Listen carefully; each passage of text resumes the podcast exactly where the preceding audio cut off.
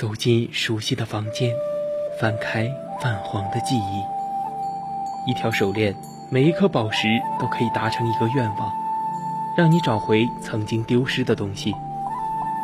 一个瓷枕，可以让你美梦成真，亦能让你噩梦成真。每一件古物都有属于它自己的故事，默然等待千年，只为在此刻相遇。文物客栈，为你讲述每件古物背后的传奇。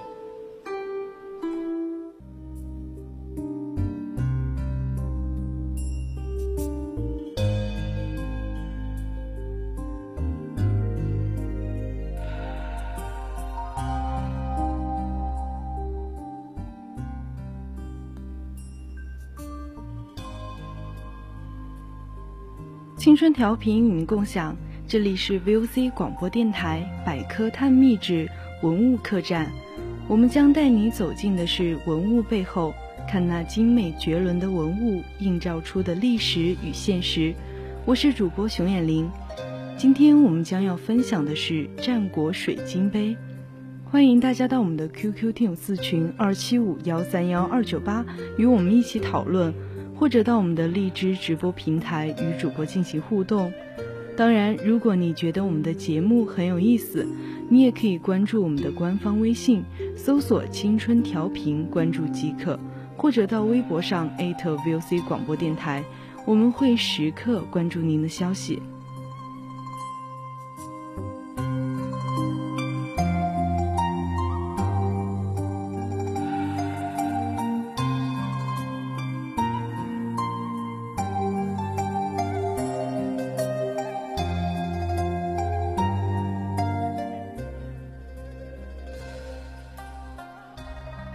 相对于中国古代独具特色的玉器文化而言，水晶以其晶莹剔透的物理属性，自古以来就赢得了人们的喜爱。至东汉佛教传入中国以后，水晶饰物则被赋予佛教的神秘色彩，更成为善男信女佩戴之信物。水晶晶莹剔透，兼有玉石相亲之雅。又因其莹如水，坚似玉，在古代被认为是玉的别属，所以有水玉、水晶、千年冰等许多名称。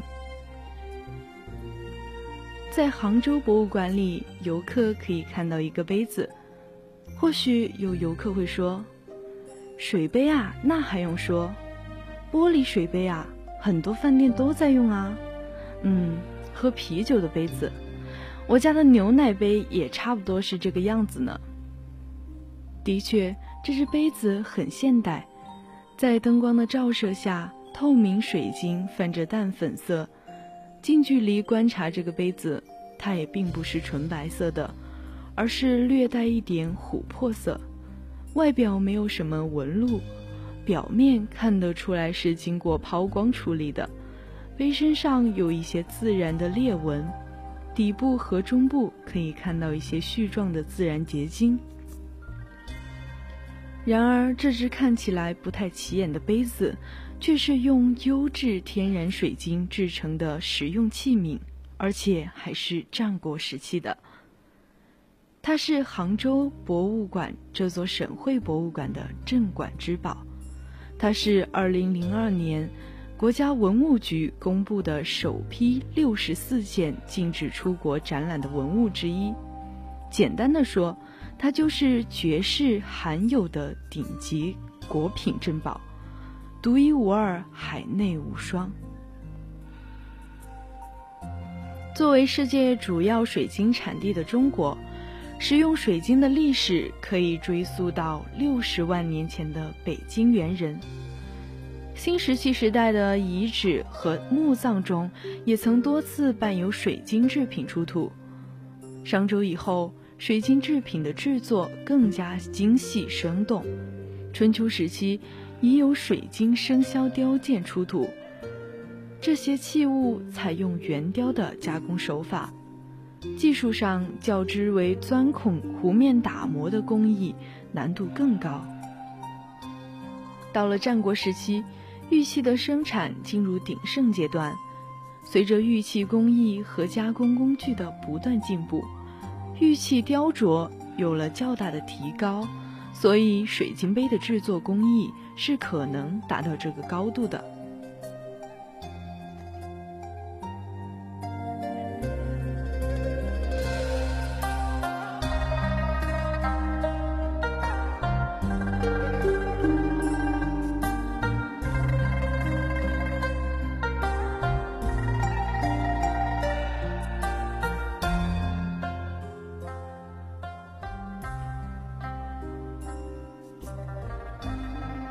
接下来呢，我们再说一说它的来历。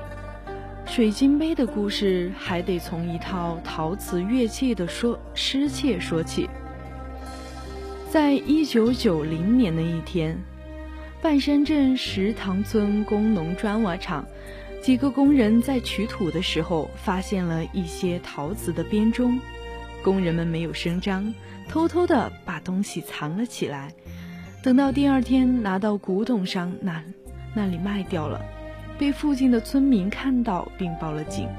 警察迅速出击，找到了贩卖文物的人，随后从他们口中得到了古董商的消息。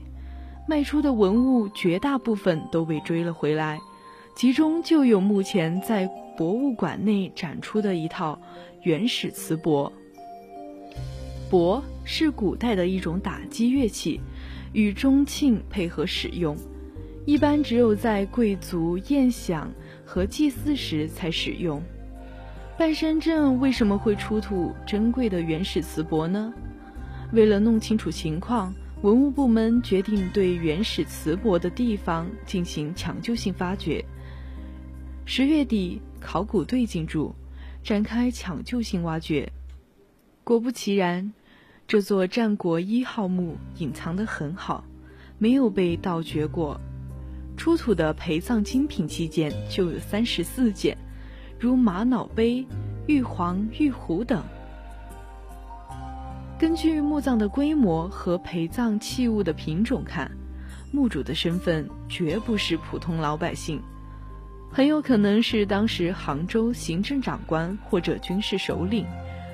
至于具体的年代，根据器物文化风格分析，除了带有当地的越文化外，还有不少楚国的元素。推测的年代有可能是在楚国灭了越国之后。该墓中的木头经碳十四年代测定，大约也为公元前二百五十年左右。不过几十年来，考古挖掘的古代墓葬万万千，并不是每座古墓甚至高官显贵的墓葬里都能有这种绝世珍品的。当工作人员们挖到一米多深的时候，泥土中凸显了一抹晶莹的色彩。经过半小时的清理，他们将这件器物挖了出来，发现竟然是一只令人疑惑的玻璃杯。偶然、巧合、幸运汇集在一起，才有了一尊西式水晶杯的出土。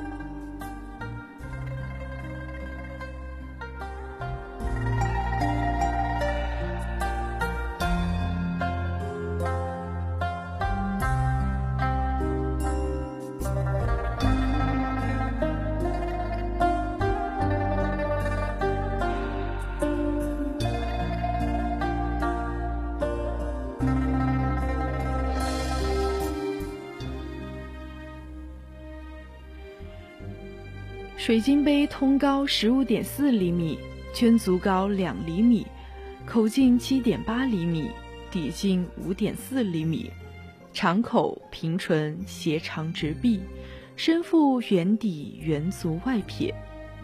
的确，它的形制非常现代，除了杯壁略厚一点，造型简洁，风格与现代的玻璃器皿毫无二致。就连当时的考古人员在发掘现场时看到它的时候，也有这种深深的疑惑：这是穿越者带回古代的啤酒杯吗？这个宝物立即被送到北京鉴定，最终确定这只杯子是水晶杯，这个事实惊艳了所有的专家。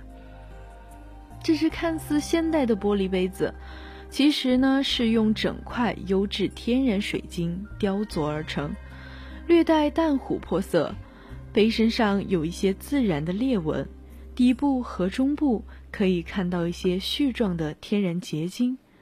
至于具体的工艺，其实是借用玉器加工的方法制造的。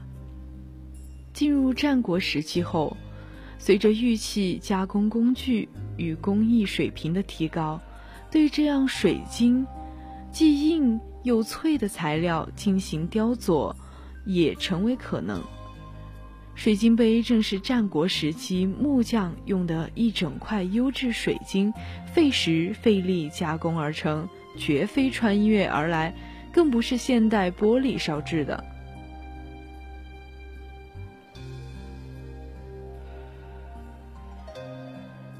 水晶的硬度是磨石七级，而且质地比较脆，相较于其他的玉石、宝石之类，制作难度比较高。用玉的加工方法做出这么个水晶杯，其制作技巧和工艺水平令人惊叹。而杯身通体平素简洁，透明无纹饰，又完全与古人推崇繁复审美风格截然相反。在古代器物中，几乎找不到如此简洁的。正因如此，令人难以相信是战国时期的器物。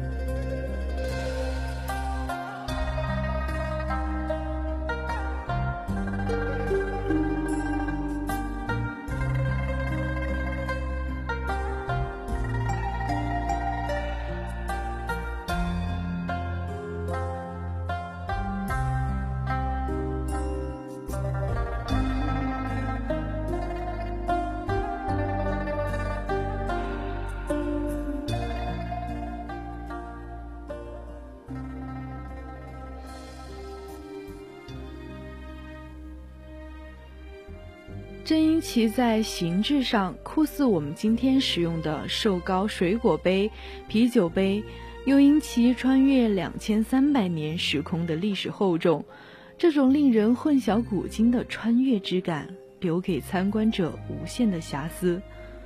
今天的文物客栈就到这里，材料转自网络，接下来是古人社区，敬请敬请继续锁定青春调频，我们下期再见。